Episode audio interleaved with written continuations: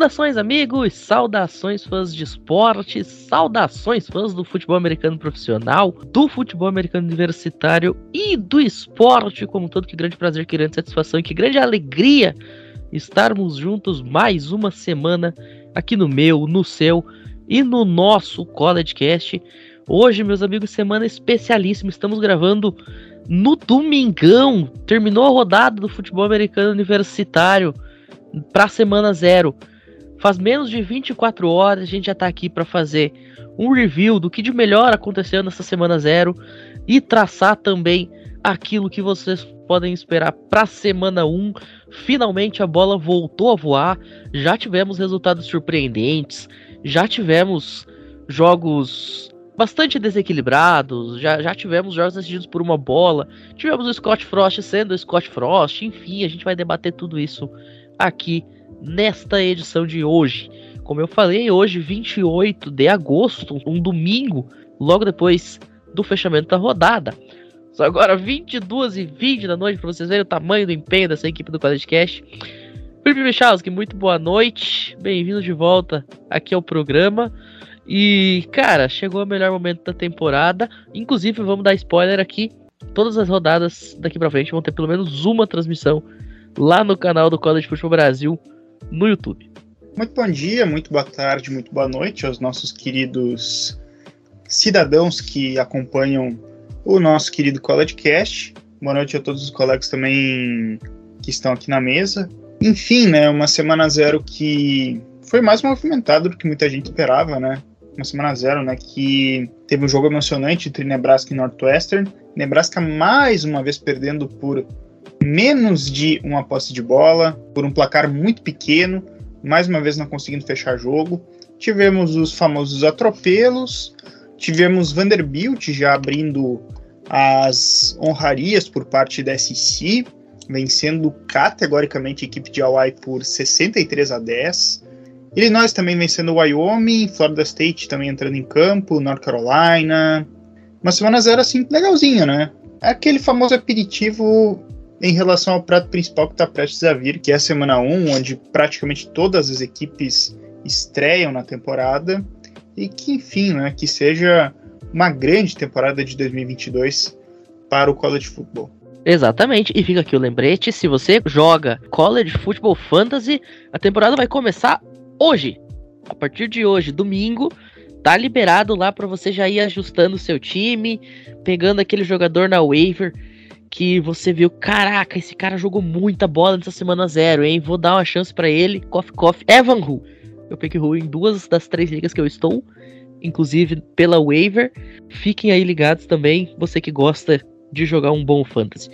Falando em fantasy, eu tenho um cara aqui que joga só umas 45 ligas, né, o Bruno Oliveira, especialista de fantasy. Eu viro e mexe corro lá pra ele. E aí, meu, me dá uma ajuda aqui. Quem que eu pego, quem que eu escalo, quem que eu drafto? Bruno, muito boa noite, bem-vindo de volta ao College Cash. Muito boa noite, Matheus Pinho, boa noite ao, ao Misha e o Luiz.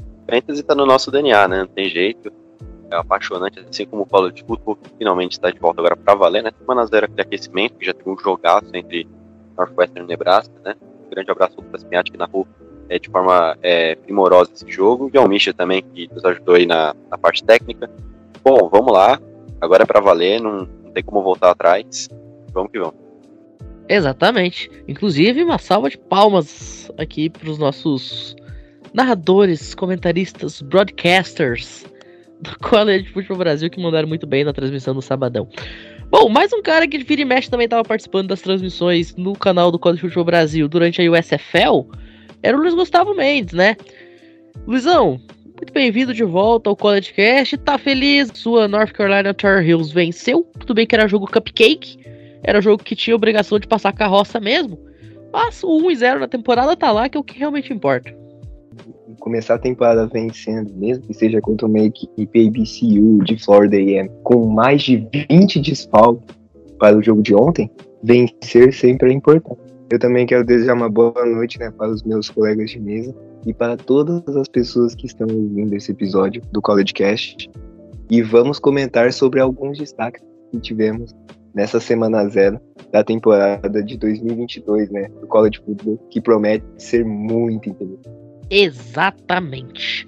Vou começar aqui dando os placares dos jogos deste sábado, e aí o Bruno vai comentar aqui rapidamente sobre o que ele viu de Nebraska e Northwestern, um jogo que ele comentou, como a gente já falou, e o Misha vai dar ali o insight dele sobre Vanderbilt e Hellway, e aí na sequência a gente vai falar também sobre os principais jogos desta semana 1 para vocês, inclusive tem dois super clássicos do futebol americano universitário, viu? Bom, Semana 0, então, sabadão, 27 de agosto, nós tivemos Western Kentucky recebendo e vencendo o time de Austin Peay, que é da segunda divisão. Nada de muito anormal aqui, 38 a 27 para Western Kentucky. O grande destaque vai para esse jogo ter tido o primeiro touchdown da temporada, né? O touchdown de Western Kentucky. Nebraska e Northwestern duelaram lá em Dublin, na Irlanda, com vitória de Northwestern. O Bruno vai abordar esse jogo aí daqui a pouquinho. Idaho State viajou até Las Vegas, no Allegiant Stadium, e perdeu de 52 a 21 para a UNLV. E o Con viajou até Utah e foi derrotado pela Utah State 31 a 20. Wyoming tomou uma saraivada da Illinois Fighting Illini 38 a 6 para o time da Big Ten. Duquesne foi até Tallahassee e também tomou a chacoalhada lá de Florida State. Seminoles abrindo bem a temporada, vencendo por 47 a 7. Charlotte perdeu de Florida Athletic, 43 a 13. Florida A&M perdeu aí de North Carolina por 56 a 24. Como o Luiz falou, com 20 desfalques, o time de Florida A&M, que já é da segunda divisão, foi enfrentar um adversário de Power 5 e ainda todo remendado. O grande jogo surpreendente, na minha opinião, aqui, North Texas vencendo a Texas é o passo, a famosa UTEP, 31 a 13. Eu tava esperando um jogo com uma pontuação baixa e eu apostava numa vitória de UTEP. Bastante surpreendente, na minha opinião, essa vitória do North Texas. Grande upset da semana zero. Nevada conseguiu vencer New Mexico State, 23 a 12 para os Wolfpacks. E Vanderbilt não tomou conhecimento de Hellway, 63 a 10. Bruno Oliveira, Felipe Michalski, suas considerações. Primeiramente, né, o Western Kentucky Austin Peay, é, Western Kentucky perdeu o Bailey Zapp e o Jeff Stern nessa temporada. Teve um, um sustinho ali no começo do jogo, mas conseguiu vencer com propriedade. acho bem forte para mais uma temporada aí. É uma, uma universidade que já tem um esquema de jogo definido. Acredito que vai ter uma boa temporada. Agora, fala bastante de Northwestern Nebraska, né, que foi o jogo mais impactante da semana zero. Lá em Dublin, no Aviva Stadium teve dois times ali que a gente abordou muito, né? Estarem 3-9, Nebraska é, perdendo vários jogos por uma posse, que aconteceu de novo essa semana zero. Northwestern com QB não é interessante, né? O Ryan Lynn, é tipo QB que joga em, no máximo em Northwestern. E Nebraska com Casey Thompson, é, com Azar Garcia Castaneda, com vários jogadores dentro do Transfer Portal. E o que a gente viu no começo do jogo foi uma atuação brilhante do ataque Nebraska, Northwestern perdido no primeiro quarto Aí o jogo se equilibrou no segundo quarto e tal, Northwestern conseguiu chegar no intervalo com uma vantagem, mas a partir do momento que Nebraska teve uma decisão idiota com Scott Frost de chutar um onside kick no terceiro quarto, quando estava liderando por 11 pontos. E a partir disso, o Nebraska não pontuou mais na partida. Northwestern teve campo curto para diminuir a partida. Em seguida, teve interceptação do Casey Thompson, a defesa de Northwestern apareceu no jogo e abriu 1 a 0 na temporada. Nebraska perdeu mais uma partida por menos de uma posse. E o Scott Frost precisa ser demitido, não tem jeito. Não tem uma melhora no, no clutch time da equipe dos Cornhuskers. E Northwestern vai ser uma grande partida na semana zero, foi bem melhor do que a gente imaginava. E com relação aos outros jogos, nada de muito interessante, né? North Carolina venceu com propriedade, Florida State venceu com propriedade. Acho que a maior surpresa foi Vanderbilt ter vencido por 53 pontos Hawaii. Eu acho que não esperava um jogo tão desequilibrado. Mas enfim, só queria dizer que Vanderbilt está liderando a SEC. E eu acho que a briga na ACC vai ser interessante essa temporada. North Carolina, com seu novo quarterback, vai ter um destaque. Florida State, quem sabe, consiga dar a volta por cima com Jordan Travis. Foi uma boa semana zero que, que abriu bem a temporada do college football. Bom, sobre essa semana zero, assim, um comentário que dá para fazer. Acho que a vitória de Vita State sobre o Conta é uma margem até pequena, apenas 11 pontos sendo que o Con está com um técnico novo, é um programa bem fraco dentro da primeira divisão hoje em dia. Illinois venceu com certa tranquilidade até a equipe de Wyoming. É um placar até que não é aquela coisa, né? Mas partindo do princípio que Illinois está uma boa coisa, né? Florida State venceu ok. North Carolina, eu acho que sofreu muitos pontos contra a Florida A&M. Talvez até mais do que uma equipe poderia aceitar para uma equipe tão fraca. O jogo ali entre Nebraska e Northwestern, acho que o Bruno já foi muito cristalino sobre o que, que dá para dizer. Nebraska falhou no momento decisivo mais uma vez. Não, é um time ruim, assim, tipo, eu senti que Nebraska jogou mais do que no ano de 2021. 2021 o time era frágil. sentia que o time ele não conseguia performar, grande coisa. Era um time que parecia muito dependente do Adrian Martinez fazer alguma coisa, que o resto do time era ruim. Casey Thompson, ele me aparenta ser melhor do que o Adrian Martinez e o time ao redor parece bom. Mas claro, é só uma semana ainda e Nebraska precisa resolver esse problema de ser uma equipe que consiga fechar jogos. Eu não sou definitivo ainda sobre demitir ou não demitir o Scott Frost, porque, enfim, a temporada é longa. Pode ser que Nebraska consiga se encaixar no decorrer da temporada, mas se a Nebraska não subir muito de nível, essa é uma derrota muito grande para um time que quer voltar a brigar por ball season, né? Para conseguir alcançar essas vitórias. E outro jogo que eu queria pontuar, que é o jogo entre Vanderbilt e Hawaii, que terminou 63 a 10. E assim, eu vou tentar não ser aquela pessoa excessivamente otimista e querer tirar conclusões também de algo que não dá para tirar muito parâmetro. Mas Vanderbilt me parece uma equipe mais sólida em relação ao ano passado. O time conseguiu performar muito bem ofensivamente. Ano passado o time era muito sofrível nesse aspecto, só conseguiu fazer muita coisa contra equipes de Group of Five e de segunda divisão. Contra os times da SC, o time tomou pau de todos eles. Tem também o ponto de que Hawaii também está em, em, um projeto novo, né? Tá com um técnico novo, que está na sua primeira temporada. Tem muita coisa ainda a ser vista, né? Que, enfim, né, o time precisa ainda resolver, tá com coordenador ofensivo novo. Mas a defesa de Vanderbilt foi bastante sólida. E até para muita gente que fala que, ah, que Vanderbilt é um time fraco e que isso e aquilo, é aquela coisa. Vanderbilt pode ser o pior time da SEC, e esse pior time da SEC venceu por 53 pontos de diferença um time médio da Mountain West. Claro, talvez não é o melhor, talvez se fosse o melhor time da Mountain West, talvez a diferença seria menor. Tem San Diego State tá bem ali, Utah State é um time decente, tem Boise State que a gente nunca pode esquecer. Mas é um reflexo ali da disparidade né, entre os programas esportivos, né, uh, entre as conferências, né. Mesmo o pior time da SEC é um time que assim costuma ser um time top 50 dentro do país. Então não é pouca coisa, né? É, você comentou que Vanderbilt parece ser um time mais sólido, menos sólido era difícil ser, né? Vamos combinar um negócio cá entre nós. Mas, pô, é legal ver Vanderbilt jogando bem, apesar de, ok, era Hellway, um dos piores times dentre os mais de 130 que tem na primeira divisão, mas ainda assim. Sobre o Scott Frost, a minha opinião é muito simples. Scott Frost não volta para 2023. Ele só não vai ser demitido agora porque a temporada começou ontem. Literalmente a temporada começou ontem, não é figura de expressão. Mas o Scott Frost não volta para 2023, a menos que daqui para frente eles consigam ter uma grande mudança. Porque vale destacar, cara, a própria Fox americana chegou a comentar. Nossa, o time de Nebraska no ano passado foi o melhor 3-9 da história. Era um 3-9 muito sólido, que chegava contra adversários muito superiores a ele e dava muito trabalho. Perdeu por uma posse para Oklahoma, perdeu por uma posse para Ohio State, perdeu por uma posse para Michigan, perdeu por uma posse para Wisconsin. Quer dizer, era um time que sabia como jogar e como ficar muito perto do placar, mesmo enfrentando times muito superiores. O problema é que neste momento Scott Frost ele já tem 20 derrotas nos últimos 25 jogos decididos por uma posse de bola. É o maior span, né, a maior sequência na história do college football. E se você considerar os últimos 60 anos de Nebraska, é assustador o fato de que nos primeiros 55 desses 60, Nebraska tinha 733 de vitória, tá? Tinha praticamente uma única derrota a cada quatro partidas. Era a melhor marca de toda a FBS nesse período. Cinco títulos nacionais. Estava no ranking uma semana sim, outra também. Nos últimos cinco anos, cara, tem um dos piores retrospectos de toda a FBS. Não chega nem perto de brigar por um título de conferência, muito menos um título nacional. Scott Frost ele chegou para ser o salvador da pátria no momento que Nebraska já estava em baixa.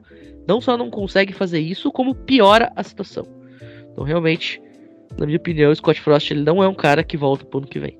Acho que a principal questão relativa ao Scott Frost ela é a questão do, do buyout dele, que é a multa rescisória.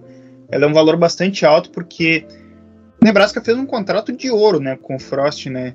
Uh, ele veio de UCF com aquele entre aspas, título nacional lá, lá da época de 2016, 17, né?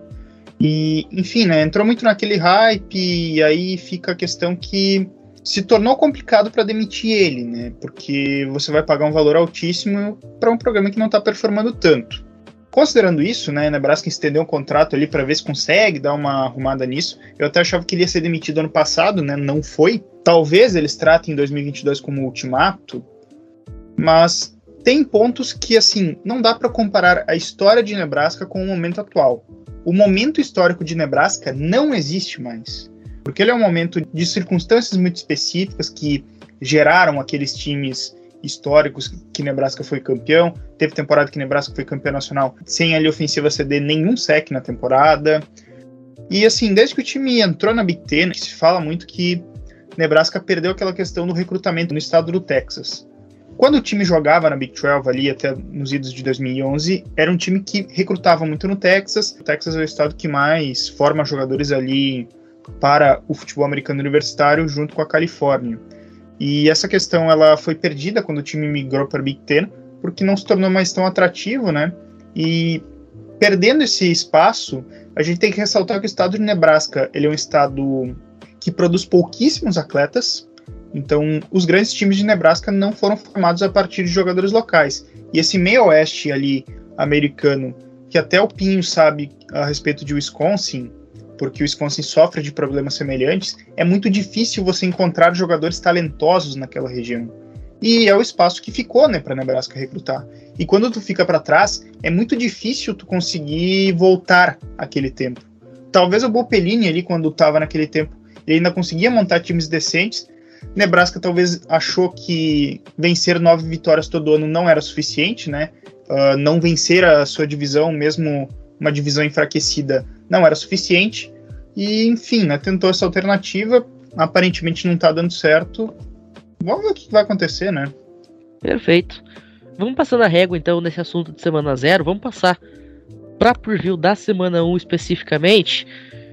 Grandes jogos, já começando nesta quinta-feira. Até por conta disso, a gente vai tentar dar uma acelerada aqui na postagem para sair antes dos jogos aí dessa semana 1. Alguns jogos bem interessantes que nós vamos ter aí nessa próxima rodada para vocês. Quinta-feira, 8 horas da noite, pelo horário de Brasília, nós vamos ter aí Western Virginia enfrentando o time de Pitt, Pitt ranqueado como o número 17 do país. Vamos ver o que, que Pitt pode aprontar agora, sem a sua dupla de ouro, né? Sem Kenny Pickett e Jordan Harrison, mas ainda bem ranqueado no ranking nacional. Nós vamos ter ainda também um grande jogo a partir das 21 horas, Penn State Nittany Lions e Purdue Bakers, dois times buscando coisas bem distintas, né? Purdue tentando repetir uma temporada de 2021 que talvez tenha sido bem acima do que o próprio torcedor de Purdue poderia esperar, liderado pelo George Karlaftis, que saiu na primeira rodada do draft pro Kansas City Chiefs, e Penn State tentando buscar um recomeço, né? Uma nova temporada de qualidade, né? E, acima de tudo, uma nova temporada vencedora, depois de um ano muito ruim em 2021. Ainda nós teremos nessa sexta-feira o time de Western Michigan enfrentando Michigan State, time número 15 do país, que talvez poderia estar até mais bem ranqueado, vai receber o Western Michigan. Western Michigan, time do brasileiro Thiago Caps. A princípio ele deve ser o reserva, mas quando a gente sabe que sempre reserva surpresa. Então vamos acompanhar e ver se o Thiago Caps consegue recuperar a vaga de titular lá nos Broncos. Ainda na sexta-feira, 21 horas pelo horário de Brasília, a Illinois Fighting Illini, que vem de vitória, vai enfrentar a Indiana Hoosiers, time de Indiana performando muito mal em 2021, depois de uma temporada é, de Cinderela mesmo, lá em 2020, chegando a aparecer no top 10 nacional. E para fechar sexta-feira, 11 horas da noite, Pac-12 After Dark, Colorado vai receber a equipe de TCU, que é da Big 12, mas enfim, vai ter que estar tá jogando no horário da costa oeste. Sabadão, rodada cheia para vocês. A gente vai ter aí a estreia de Texas A&M, time número 6 do país, brigando aí para voltar a um playoff nacional depois de muito tempo sem conseguir aparecer em final nacional, seja via BCS, seja em título de ranking, seja em coisa nenhuma, né, com a classe de recrutamento incrível. Vamos ver o que, que Texas A&M consegue essa temporada. Estreia contra Sam Houston, time que vai estrear aí na FBS. A promessa é de um jogo relativamente fácil para Texas A&M, mas enfim, né, a gente sabe que todo ano tem algum time que se complica. Michigan vai estrear na temporada recebendo Colorado State, Michigan ranqueado como time número 8, né, Michigan que inclusive vai ter um rodízio de QB nas suas duas primeiras rodadas, vamos acompanhar isso aí também, a disputa entre o Cade McNamara e o JJ McCarthy. Ainda, neste sabadão, Cincinnati e Arkansas, um dos grandes jogos dessa semana 1, tá? A partir de 4h30 da tarde. Provavelmente esse jogo vai estar no Star Plus, tá? Quem quiser assistir, é um jogo da ESPN gringa lá fora, então deve estar no Star Plus. Um dos jogos mais equilibrados dessa semana 1, por sinal. Ainda no sabadão, mesmo horário, 4h30 da tarde. Também, provavelmente no Star Plus, por ser um jogo da ABC. A número 11, Oregon Ducks, vai até Atlanta para enfrentar a atual campeã nacional, Georgia Bulldogs, ranqueado como time número 3 do país. Esse jogo a gente vai dar um enfoque especial ainda no programa de hoje. Seguindo aqui com o nosso giro, o time número 7 do país, Utah Utes, vai enfrentar Florida Gators lá em Gainesville a partir das 8 horas da noite. Grande jogo também, Florida buscando uma recuperação depois de uma temporada pífia enquanto que Utah sonha em de repente aparecer num playoff nacional ou no mínimo fazer novamente um New Year Six depois de um jogo incrível contra o High State, inclusive né, no Rose Bowl do ano passado. Fechando nosso giro aqui do sabadão, talvez o grande jogo da semana 1, Notre Dame Fighting Irish ou High State Buckeyes, dois times dentro do top 5 nacional, um confronto que pode se repetir lá na virada do ano na semifinal nacional. 8 e meia da noite. Provavelmente esse jogo vai ser transmitido pela ESPN. Michalski disse que já até olhou a grade e tá na grade, né, Michalski? Então, olho na TV, Ohio State, Notre Dame, um jogo fantástico. Alabama vai estrear na temporada jogando contra Utah State, também 8h30 da noite. Falando em time de playoff nacional, né? O sempre candidatíssimo à primeira posição no ranking, jogando aí em casa a Crimson Tide. E para fechar, no domingão, 8 e meia da noite, Florida State vai até New Orleans, no New Orleans Superdome, para enfrentar a LSU Tigers. Dois times buscando voltar às suas glórias. E fechando a rodada, na segunda-feira, Clemson viaja até o estado de Georgia para enfrentar a equipe de Georgia Tech. Vamos começar aqui com o preview dos jogos da quinta-feira, meninos. West Virginia e Pitt o que, que vocês acham aí que a gente pode destacar de positivo? E também já deixem os seus palpites. Tá oficialmente aberta a temporada do Bolão College Cast. Bom, eu acho que vai ser um jogo equilibrado, né? O Pittsburgh perdeu o Kenny Pickett, perdeu o Jordan Edson, mas teve a chegada agora do Kenneth Lovis. West Virginia tá com o JT Daniels, então tem um confronto equilibrado de quarterbacks. Eu acredito que o Candice Lovis vai ter um pouco mais de vantagem, porque teve uma sequência melhor em USC do que o JT Daniels teve em Georgia. Eu acredito que vai ser um, um jogo principalmente equilibrado e vai ser definido pelas defesas, né? Quem conseguir ter um, uma atuação defensiva melhor vai levar essa partida. Então, meu palpite nesse jogo vai ser pro Pittsburgh Panthers. Duas equipes com QBs transferidos. Pitt tem um pouquinho mais de elenco, assim, para competir, né? Pode ser que seja um jogo surpreendente. Nós estamos falando de um clássico Becker Brawl, ou a Briga de Jardim, né, em português. Enfim, tende a ser um jogo equilibradinho, talvez Pitt consiga vencer o jogo porque tem mais elenco, né? Semana 1 ela é um contexto meio complicado de prever, né? Mas se for para optar vitória, eu palpito Pitt.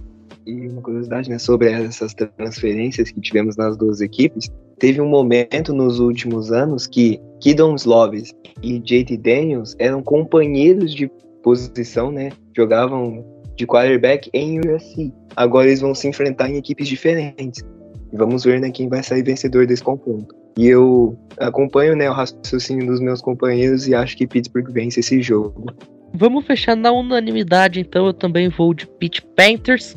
Elenco melhor, time mais equilibrado e o fator aí de ser uma equipe que vem de uma temporada muito boa, enquanto que o West Virginia busca aí uma recuperação e voltar a um tempo de glória que já não acontece há cerca de uma década. Né, Michel? A gente até comentou sobre isso no programa lá da Big 12. Bom, seguindo nosso giro aqui então pelos jogos de quinta-feira, vamos falar um pouquinho de Penn State, Nittany Lions e Purdue Boilermakers.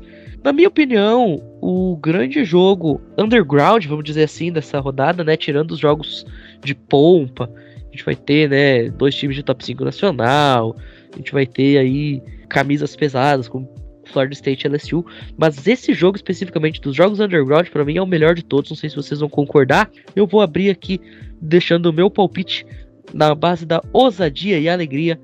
Eu vou de Purdue, apesar de Purdue ter perdido seu grande jogador no último draft. É, eu tô de acordo, né? Eu acho que vai ser um jogo bem equilibrado. Como você falou, Purdue teve um, um jogador saindo do draft que foi o George Karlaftis. É, Penn State também perdeu alguns jogadores, perdeu o Giacomo Brisker, que para mim era um safety de muita qualidade. E de novo vai ser definido nos quarterbacks, né? Cara, eu não, não consigo gostar do Sean Clifford, é um quarterback que para mim impulsiona Penn State para baixo, mas muito. E acho que isso vai ser um fator determinante, né? O fato do jogo ser com o mando de Purdue, para mim, é muito determinante. Se o jogo fosse em Penn State, eu acho que ainda mascararia pouco a ruindade do Sean Clifford. Eu acho que o jogo vai ser muito baseado na questão defensiva, né? Eu acho que o sistema defensivo de Purdue, que auxiliou o George Karlaftis a ser um first rounder temporada passada, não vai mudar. Penn State perdeu o Rashid Walker também pro draft, que foi o tackle isso vai ter um impacto muito grande. O Sean Clifford é um cara que não consegue jogar bem sob pressão, e por isso, na minha opinião, o Purdue vai fazer o feijão com arroz no ataque, né? E vai levar essa partida, mas assim, por uma posse. Cara, eu também acredito que vai ser uma partida bastante equilibrada. Em tempos normais, Penn State ganharia esse jogo com bastante tranquilidade. Só que eu sinto Penn State embaixo e Purdue, claro, teve a temporada que foi acima do esperado ano passado, mas teve também as perdas. Eu acho que no fim das contas, até o ponto citado pelo Bruno da questão dos quarterbacks, e principalmente a do Sean Clifford, ano passado era sofrível ele assistir. Nível QB de Wisconsin também, né? Assim, ataques horríveis de se assistir, equipes pouco produtivas. Eu acho que vai ser um jogo bastante equilibrado. Eu acho que Penn State leva por pouquinho, assim. Assim, não vai ser uma vantagem muito confortável. Pelo menos é a tendência do que se aponta. Pode ser que seja algo diferente, semana 1 tudo pode acontecer, mas esse é o meu palpite, Penn State. Eu acredito que essa partida vai ser bem disputada, né, entre Penn State e Purdue, e levando em conta as adições que a equipe fez, né, que a equipe dos Nintendo Lions fez para o time dele, levando em conta essa temporada, né, com o freshman, eu sei, confiar em um jogador novato no college football é perigoso, mas levando em conta todo o potencial que o Nick Singleton tem na posição de running back e com o Parker Washington e o Mitchell Tinsley na posição de wide receiver, eu acho que esses jogadores de habilidade, né, esses jogadores nas skill positions vão conseguir ajudar o Sean Clifford a liderar Penn State para a vitória nessa partida. Olha só, hein? Split aqui na nossa mesa, 2 a 2 e gente, esse equilíbrio também fica estampado nas casas de apostas dos Estados Unidos, tá? Eu tô olhando aqui no site da CBS, Penn State é considerado favorito por 3,5. 3,5 é uma pontuação de field goal, né? 3 pontos. É, realmente é um jogo que é muito difícil você traçar qualquer tipo de previsão, você traçar qualquer tipo de aposta, qualquer tipo de querer adivinhar o que vai acontecer dentro de campo. E até por isso é um jogo que vai ser tão interessante de se acompanhar. Bom, a gente sai do norte dos Estados Unidos, do estado de Indiana, e desce até Arkansas. Arkansas Razorbacks, time número 19 do país, vai receber a Cincinnati Bearcats, a grande Cinderela de 2021, mas que hoje está ranqueado como time número 23 do país, perdeu praticamente todos os pilares da sua equipe, né? Nas figuras aí de Desmond Reader, nas figuras de Kobe Bryant, Jay Sanders, de Sauce Gardner. E aí, gente?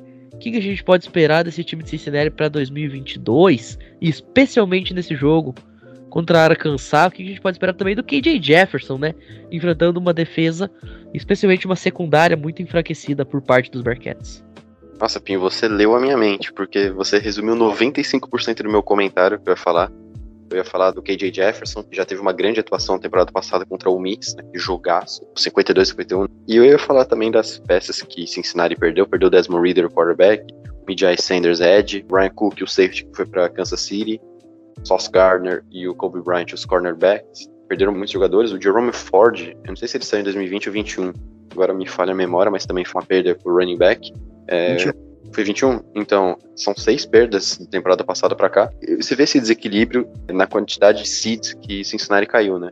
temporada passada terminou com uma seed 4 e agora é seed 23, né? Então são 19 seeds que Cincinnati caiu muito por conta dessa perda dos principais jogadores. Não estou falando que Cincinnati tem um elenco fraco, mas por ser um time que tá figurando agora nesses jogos grandes assim, é um fator de muito peso, né? O Desmond Reader é um quarterback que era muito experiente, né?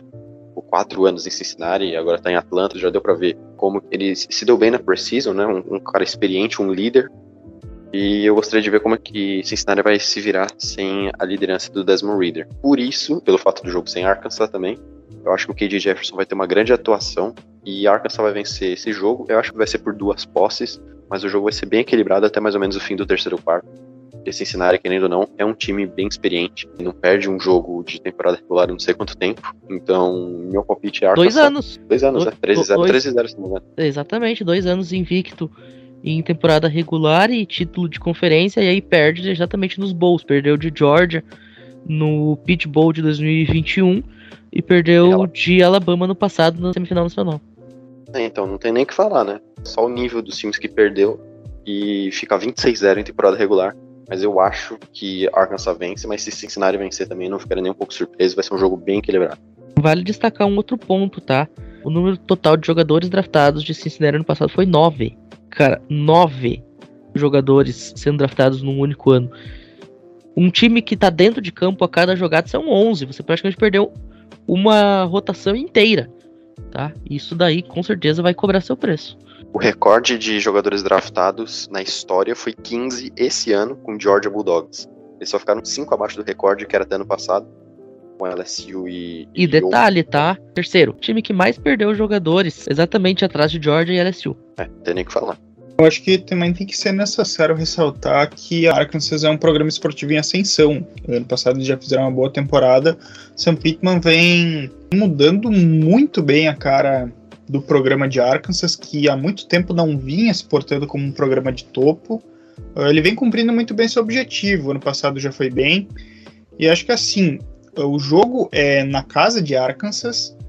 E, enfim, é um time de SC que normalmente na questão física costuma ir bem. Então, considerando esses aspectos e que Cincinnati sim está uma equipe um pouco mais enfraquecida, isso já é suficiente para a gente botar Arkansas como favorita a vencer essa partida.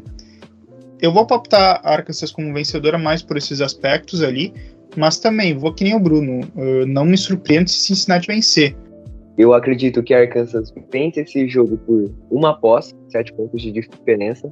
Mas se tem uma coisa que nós aprendemos nessas duas últimas temporadas regulares do college football é não subestime esse time de Cincinnati. Então vamos ficar de olho nesse jogo. Nas casas de apostas, Arkansas aparece como favorita por seis pontinhos. Eu vou nessa pegada também, tá?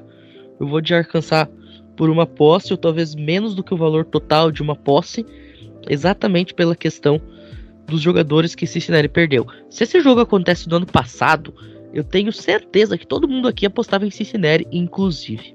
Bom, gente, dando seguimento aqui, vamos passar agora para mais um jogo bastante interessante que a gente vai ter aqui nesse fim de semana. O time de Utah viajando até o pântano viajando até Gainesville para enfrentar a Florida Gators.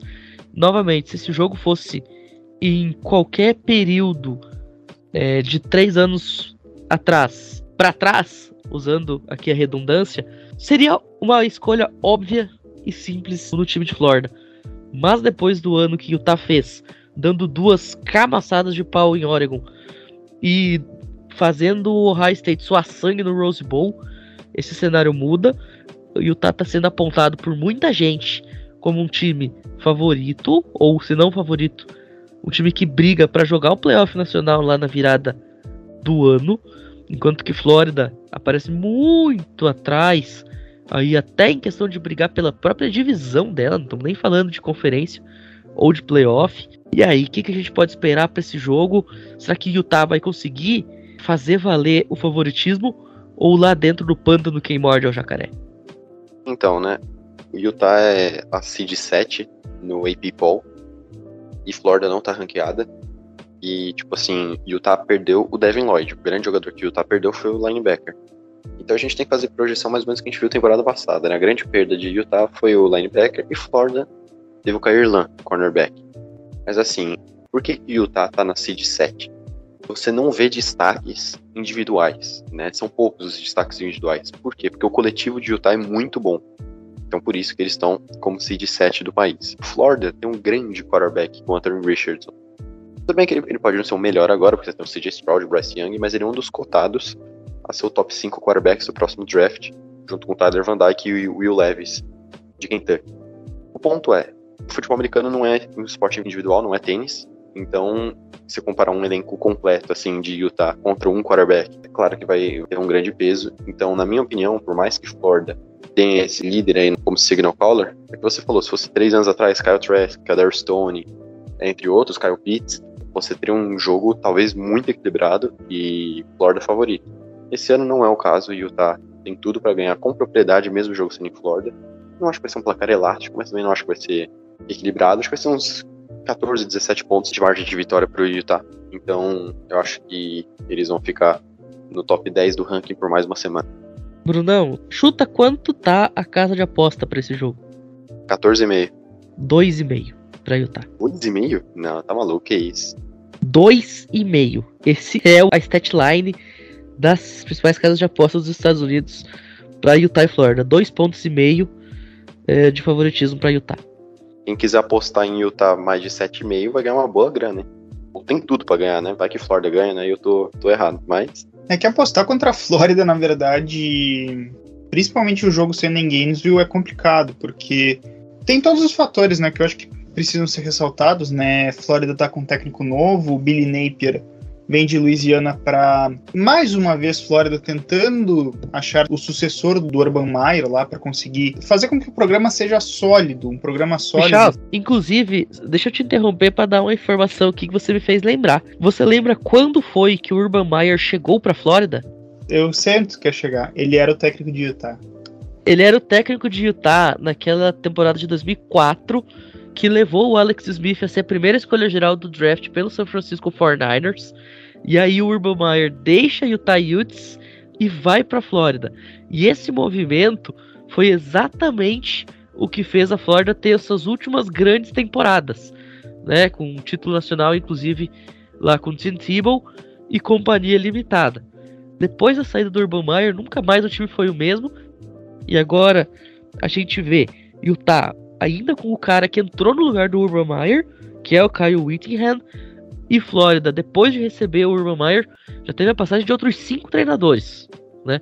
O Urban Meyer rodou, passou por NFL, passou por Ohio State, enfim. E agora o Billy Napier que tá com a batata assando, né? Assim, Flórida tem um fator local muito forte, não pode ser descartado em, em momento algum. O que eu acho que pode complicar para a Flórida, e talvez possa ser um fator positivo, dependendo do aspecto, que é, por ser o primeiro jogo, pode ser que falte entrosamento, pode ser que o time não saiba exatamente como encaixar as jogadas. Por outro lado, Utah não sabe como Flórida vai jogar. Vai ter a questão da figura do Anthony Richardson, que vai ter que ser uma figura a ser bastante estudada, que o Utah vai ter que ver especificamente o que vai ser feito. Eu acho que o início pode ser bastante equilibrado, assim, se for dizer o início tende a ser bastante equilibrado, pode ser que Flórida surpreenda Utah. Eu não ficaria surpreso com isso. Porque mesmo Flórida na questão vindo de uma temporada ruim, Flórida é um programa da SEC. E é um programa que pode conseguir se restabelecer até com menos dificuldade do que muita gente espera. E Utah, assim, em termos de talento, não, não é tão superior assim. Talento individual, como o próprio Bruno citou, o mérito é o coletivo. Só que nós estamos falando do primeiro jogo da temporada. E primeiro jogo da temporada ele tende a ser complicado. Eu acho que assim, talvez Utah tenha dado sorte de pegar uma Flórida que não esteja tão boa e que passa por um momento de transição mais uma vez. Mas jogar contra a Flórida em Gainesville sempre vai ser difícil, sempre vai ser.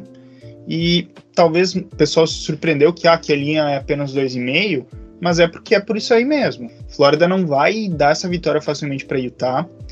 Eu acho que Utah, no fim das contas, vai vencer, mas por um placar equilibrado. Teve casos, por exemplo, de outros técnicos assumindo programas grandes, até um caso de um confronto entre Utah e Michigan, que era a estreia do Jim Harbaugh como técnico de Michigan, e Utah venceu por pouquinho. Assim, a nível de comparação, né? Até complicado a gente traçar uma comparação, mas enfim, vou terminar o comentário assim Utah vence, mas vai ser ali por 7 pontos, 6 pontos, algo assim. Eu entendo, né, esse fator casa para o time de Florida, né, jogar no pântano, lá em Gainesville, mas levando em conta toda a evolução que a equipe de Utah teve na temporada passada e por causa de algumas peças importantes no ataque serem mantidas na equipe, como o quarterback Cameron Rising e o running back Tavion Thomas, eu acho que Utah vence essa partida contra a Florida e consegue uma boa margem de diferença de pontos nesse jogo.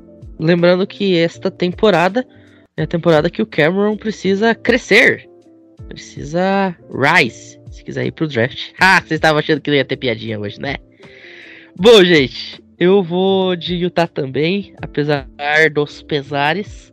Mas como o Bichavski falou, tá? Eu não acho que vai ser 14, 17, que nem o Bruno falou, não, tá? Eu acho até que é bem plausível a gente imaginar esse jogo sendo decidido ali, quem sabe, num field goal, numa joelhada, assim, com 3 pontos de diferença no placar, 4 pontos, não é nada absurdo. Bom, dando seguimento então, vamos cruzar o país de novo. Vamos agora lá para Columbus, em Ohio, Ohio State Buckeyes, Notre Dame Fighting Irish, meus amigos. Número 2 contra número 5 do país em ação. Vai sair faísca. Bom, Notre Dame e Ohio State tem tudo para ser um, um, jogaço, né? Por mais que eu acho que o Ohio State é um time superior, vejo um jogo até que certo ponto equilibrado. Eu acho que a grande adição de Notre Dame essa temporada foi o, o Brandon Joseph, que eu falei bastante na transmissão no fim de semana o transfer de Northwestern, que vai suprir a ausência do Kyle Hamilton, que foi pro draft. Então, na minha opinião, não vai ter uma queda na secundária, o que é importante quando você vai pegar um ataque tão explosivo na parte aérea como é o High State, um ataque praticamente irretocável. Você tem o Jackson Smith-Njigba, é, o Marvin Harrison Jr., depois da saída do Garrett Wilson e do Chris Olave. E você tem talvez o melhor running back sophomore do país, né, o Treveon Henderson, ele que, como freshman, que a gente tinha falado lá no programa do ano passado, dos é, recrutas, a gente já estava falando dele como um top 10, eu não lembro que posição que ele estava de recruta, acho que top 5 talvez, mas a gente falou que ele era o melhor running back freshman, e isso se mostrou em campo, ele teve atuações incríveis. E do outro lado, falando em running back, eles perderam o Carl Williams, que era um cara que ajudava bastante a equipe no jogo corrido, e tinha um possante Jack Cohen de quarterback, né? O que impulsionava muito o time para trás. Tyler Buckner eu acho que é um quarterback que é dual threat, o que o Jack Cohen não era. E ele é muito superior ao Cohen e o Ian Book, que era o quarterback antecessor. Então acredito que vai ser um jogo parelho, mas assim, pega peça por peça, o CJ Stroud com o Tyler Buckner, você pega os wide receivers de Ohio State com os wide receivers de Notre Dame, assim, enfim, um ataque em geral eu vejo o Ohio State bem superior. É, não acho que vai ser uma lavada, mas assim, o ataque vai fazer a diferença nesse jogo e eu acho que o Ohio State vai vencer com propriedade. Eu vou dar um palpite meio polêmico. Eu acho que existem duas possibilidades. O Ohio State matar o jogo no primeiro tempo ou matar o jogo no fim do terceiro quarto. Né? Eu falei que não vai ser uma lavada assim, de 28 pontos e tal. Mas eu acho que o Ohio State vai vencer por pelo menos uns 17 pontos, assim, entre 17 e 20 pontos que eu não considero uma lavada, mas uma vitória com propriedade pro High State, ainda mais que tá jogando em casa. Então, meu palpite é o High State vencendo e Notre Dame caindo bastante no ranking. Pergunta de antes, chuta a linha. Sei lá, eu vou falar que tá 10 pontos, mas deve estar tá uns 20, sei lá. 17. 17, é. Eu, eu acredito. 17 pontos. Cara, assim, ó, se seis meses atrás você me mostrasse, ó, Matheus, vai ter um jogo aí Nordame e High State. A linha vai ser 17 de favoritismo. Eu falo, você tá louco da cabeça? Como assim, Nordame e High State com 17 pontos de linha? Pois é. É que aí também é preciso ressaltar, Notre Dame tá com um técnico novo, Marcus Freeman, por melhor que ele possa ser, vai ser o primeiro jogo dele. E assim, um ponto que tem que ser ressaltado é que Ohio State tem um time, tem um grupo de atletas que eu considero tecnicamente superiores. Eu percebo assim que Notre Dame, quando chega esses jogos decisivos ali de pegar equipes ali do top 3, top 2, top 3, o time perde no físico. Vocês já repararam, por exemplo, ali em 2020, quando o Notre Dame joga a semifinal contra a Alabama, que a Alabama ela é superior em todos os aspectos, mas o principal é a questão física. Assim, Notre Dame parece que pena na questão física, assim, tipo, os jogadores da outra equipe, eles ganham as disputas ali, por exemplo, nas trincheiras, ali da linha ofensiva ser superior à linha defensiva, da linha defensiva do adversário ser superior à linha ofensiva de Notre Dame, isso é muito relevante nessas disputas. E eu acho que esse vai ser um fator que vai ser muito relevante, para além de todo o talento que o Ohio State tem, por exemplo, no backfield, uh, nos recebedores e também na própria defesa, né? Um time assim que tem essa superioridade. Então eu acho que talvez ali o pessoal tá muito se pautando pelos nomes, que ah, que o peso da camisa de Notre Dame, o peso de Ohio State, mas eu acho que o Ohio State hoje ela é favorito com uma margem razoável. Essa linha de 17 ali eu considero mais ou menos justa. E eu acho que o Ohio State vai vencer por aí.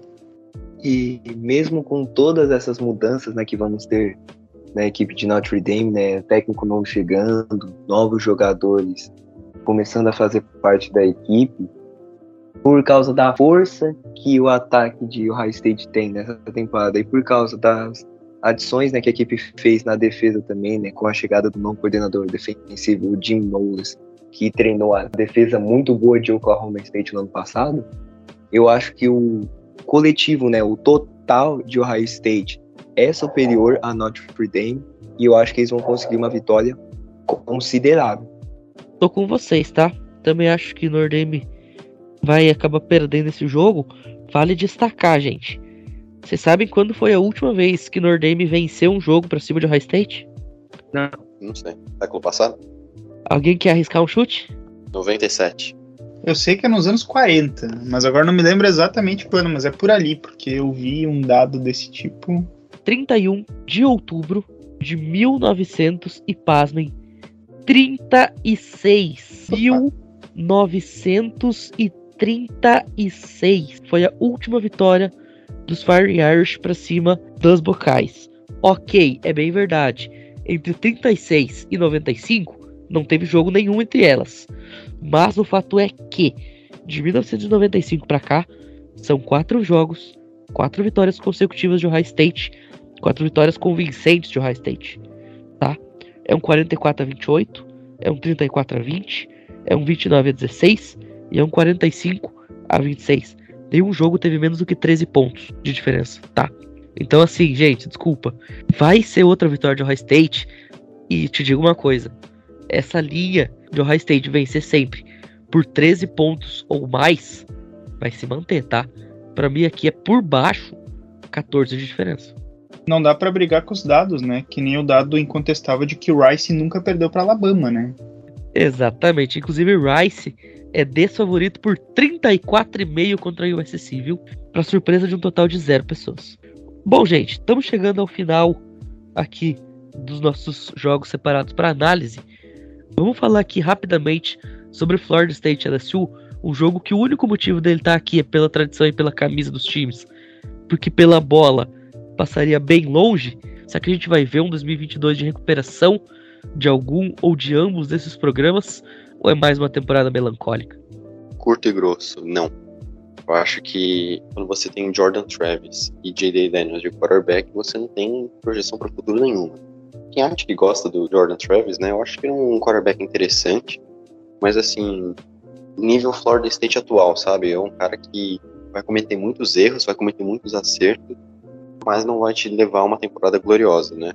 Florida State venceu sim do Casey com propriedade, mas era obrigação, né? E perdeu o Jermaine Johnson, que era um dos principais jogadores ali no draft, foi primeira rodada, pick 26 para os Jets. E LSU tem um cara que vai fazer diferença no jogo que se chama Keishon Bouti. Talvez o melhor wide receiver próximo draft junto com o Smith Nidigba. Então, assim, eu acho que ele vai fazer diferença. Acho que o Florida State não tem um time bom. Não que a LSU tenha um grande time, mas assim, perdeu o Ty Davis Price pro São Francisco 49ers, mas ainda é um time que sabe correr um pouco com a bola. O J.D. Daniels é um QB dual threat, né? O Jorge Cyril é, ama ele. Mas assim, vai ser um jogo equilibrado até certo ponto, até que o aspecto individual, tanto na defesa quanto no ataque, vai fazer diferença. Eu acho que a LSU não vai ter resposta do Keishon Bolt. Vitória de LSU por duas posses. Ah, cara, o que, que eu vou dizer? Tipo, Florida State para mim tá num caminho muito sem rumo. A LSU tá no início, mas eles têm uma base um pouco melhor, assim, para partir. O Ryan Kelly tem um trabalho que tende a ser promissor. Eu acho que esse ano ainda não vai ser o grande ano, mas LSU, eu acho que é bem favorito para esse jogo, assim, bem favorito. Acho que não tem muito o que discutir aqui. Florida State está muito no marasmo, a não ser que ocorra alguma circunstância muito especial. Ano passado também eles fizeram um grande jogo contra a Notre Dame na semana 1 e isso não significou nada também. Então, pode ser que seja um jogo legal, assim, tipo, o primeiro jogo da era Brian Kelly também, LSU também tem seus problemas, vai que o Florida State performa acima do esperado. Mas enfim, não vamos botar muita esperança nesse time de Florida State não, que eu acho ele bem limitado. Para mim, vitória tranquila de LSU. É que o jogo do ano passado tinha um fator muito incrível, muito especial e que fez toda a diferença. Mackenzie Milton. Era o jogo feito pro Mackenzie Milton. Depois de todos os problemas que ele teve, uma lesão pior do que aquela do Alex Smith, o cara conseguiu voltar a jogar, enfrentando um time que vinha de uma semifinal nacional, que era Notre Dame, e por muitíssimo pouco não vira o jogo para uma Florida State que na semana seguinte, gente, perderia de time de segunda divisão. Perdeu de Jacksonville State. Outra, Cupinho, tinha o fator casa, né? Faz diferença. Não, e o primeiro jogo pós-pandemia, né? Primeiro jogo com casa cheia, aquela coisa toda. E sobre esse jogo, eu acho que utilizando bastante o Keishon Butler no ataque aéreo de LSU, né, que muito provavelmente deve ser o principal jogador da equipe nessa temporada, eu acho que LSU vai vencer Florida State nessa partida por um placar equilibrado. Acho que esse jogo vai ser disputado. E o Brian Kelly já vai começar a sua passagem em LSU com uma vitória. A linha para essa partida tá em LSU por 3. Eu até acho que vai ser por mais, tá? Eu acredito que vai ser no mínimo 7, quiçá até 10. Mas enfim, pelo bem do jogo, que vai ser um jogo isolado no domingo, vamos torcer aí para realmente a statline tá certa. Vamos torcer para ser um jogo decidido com fio de gol no estouro do relógio, sei lá, uma interceptação para sacramentar o jogo, quem sabe até um overtime seria muito bacana. Bom, gente, vamos então passar para o grande jogo que a gente separou. Argon Ducks, Georgia Bulldogs, a estreia dos campeões nacionais, jogando no Mercedes-Benz Superdome em Atlanta, na Georgia. E aí, meus caros, acredito que todo mundo aqui vai dizer que Georgia é favorita para o jogo e deve vencer, não só pelo fator de ser atual campeão nacional, mas porque vai enfrentar uma Oregon que decepcionou bastante na última temporada, mas o que a gente pode considerar de detalhes sobre esse jogo? Inclusive, vale destacar que esse vai ser apenas o segundo encontro na história entre essas duas universidades. Então não tem nem muito parâmetro para dar aqui. Bom, eu sou um pouco mais otimista, eu acho que o jogo vai ser equilibrado até certo ponto. Não temos mais CJ Verdell nem Travis Dye no backfield de Oregon. Né? O CJ Verdell foi para NFL, foi cortado pelo Colts, e o Travis Dye foi para USC como transfer. Mas tem Bo Nix de quarterback. Eu acho que o Bo Nix vai ter jogadas acrobáticas, vai fazer jogadas especiais como o Casey Thompson fez ali de 57 yardas contra o Northwestern, vai ter esse tipo de jogada. A gente sabe que a defesa de Oregon tem o Noah Sewell como linebacker principal, que vai pro draft, talvez primeira ou segunda rodada. E o ataque de Georgia não é aquele primor, né? Vamos combinar que Georgia foi campeã nacional única exclusivamente por ter, se não uma das melhores, ou a melhor no caso, defesa da história do college football, né? Os números comprovam isso. Pelo menos top 5 foi.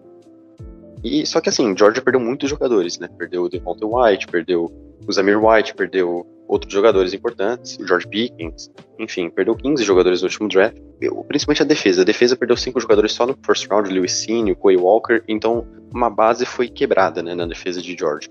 Porém, ainda tem jogadores bons. Tem o Kelly Ringo, é, no ataque você tem o Brock Bowers, você tem o Ark Gilbert, que são dois talentos muito importantes. Você tem a volta do Stetson Bennett, que não um grande quarterback, mas um quarterback líder experiente. Então isso faz a diferença, né? Acho que o grande ponto é que eles perderam Jordan Davis na linha defensiva, isso vai ser um impacto muito grande. Mas eu acho que Georgia tem um, um suficiente para vencer Oregon. Eu acho que vai ser um jogo equilibrado, acho que Georgia vai vencer apenas por 10 pontos, né? eu queria destacar que o Cristobal foi para mim a maravilhosa Miami Hurricanes, então acho que o comando do Kirby Smart vai ser para conhecer já o elenco e tal, eu acho que isso vai ser determinante para a vitória de Georgia por 10 pontos. Eu acho até que pode ser mais, mas assim, eu vou tentar ser comedido aqui. Eu acho que vai ser um jogo interessante, vamos torcer para ter uma disputa, né? Bom, eu tô de acordo mais ou menos com o que o Bruno afirmou, assim. O Oregon tá de novo com um novo projeto, né, de técnico, né? O Dan Lanning assume o programa da equipe dos Ducks. E esse é um fator bastante importante, né, considerando que o jogo é em campo neutro e a primeira partida. O quarterback titular tende a ser o Bo Nix, né, já que, enfim, ele veio para Oregon, né, transferido de Auburn, e por mais que Georgia tenha tido suas perdas, é suficiente para vencer, sabe? É um time ali que tem seus jogadores, é um time que ali sua linha ofensiva, suas linhas tendem a ser um pouco superiores ali nas disputas, né? eu vou ser breve nesse palpite, assim, Georgia vence por um placar mais ou menos ali, 10 pontos de diferença. Pode ser que o início seja equilibrado, pode ser que tenhamos um jogo que nos primeiros quartos ele seja bom, mas eu vejo nesse momento o Georgia, até por ser campeão nacional, por ter um, um pouco ainda da base, né, do que restou desse time campeão, como um time superior. E eu acho que isso vai ser determinante para vencer as partidas. Dan Lennon, novo treinador de Oregon, ex-defensive coordinator de Georgia, no título nacional do ano passado, diga-se de passagem. A linha para esse jogo está em 17,5 para Georgia. Então o pessoal lá tá achando que vai ser mais fácil do que vocês. Eu vou com Georgia por 13 aqui. Eu concordo com a opinião dos meus colegas né, sobre esse jogo. Tem esse fato, né, curiosidade do Dan Lane, que vai estar enfrentando a sua ex-equipe na sua primeira partida como head coach. Vamos ver como vai ser a estreia dele.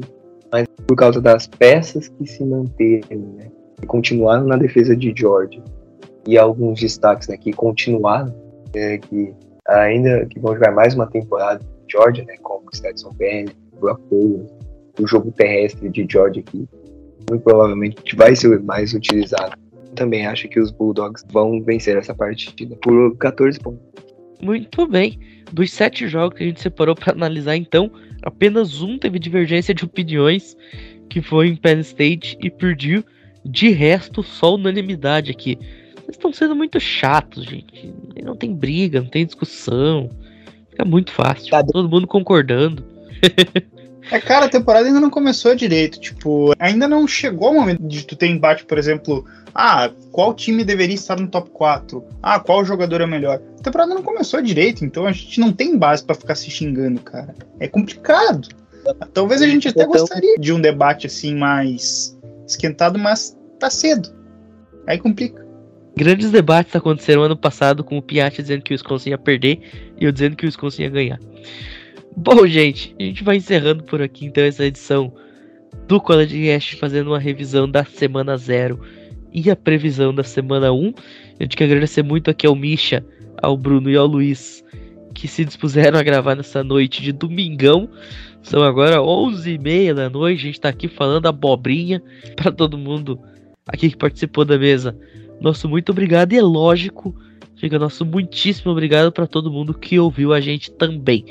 E se a gente abriu com a fight song da campeã nacional de 2021, a Georgia Bulldogs, a gente fecha com o Oregon Ducks. Segura o pato, meu caro amigo Felipe Michel. Será que esse ano vai ter o pato fazendo patice de novo num grande jogo contra um grande time vermelho fora de casa? Será que vão pegar o pato? Não sei. Pro deleite de Nicolas Terzioglu, vai aparecer um pato no campo do Mercedes-Benz Stadium, só assistindo para descobrir. Agora sim, para todo mundo que ouviu a gente até aqui, nosso muitíssimo obrigado e até a próxima. Valeu!